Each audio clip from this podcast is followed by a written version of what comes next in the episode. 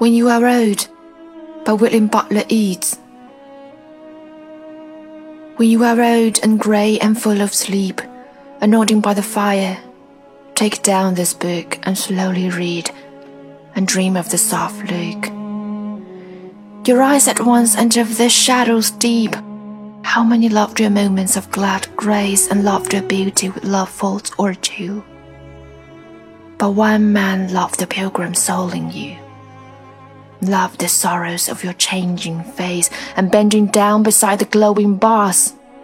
Murmur a little sadly, how love fled and paced upon the mountains overhead, and hid his face amid the crowd of stars.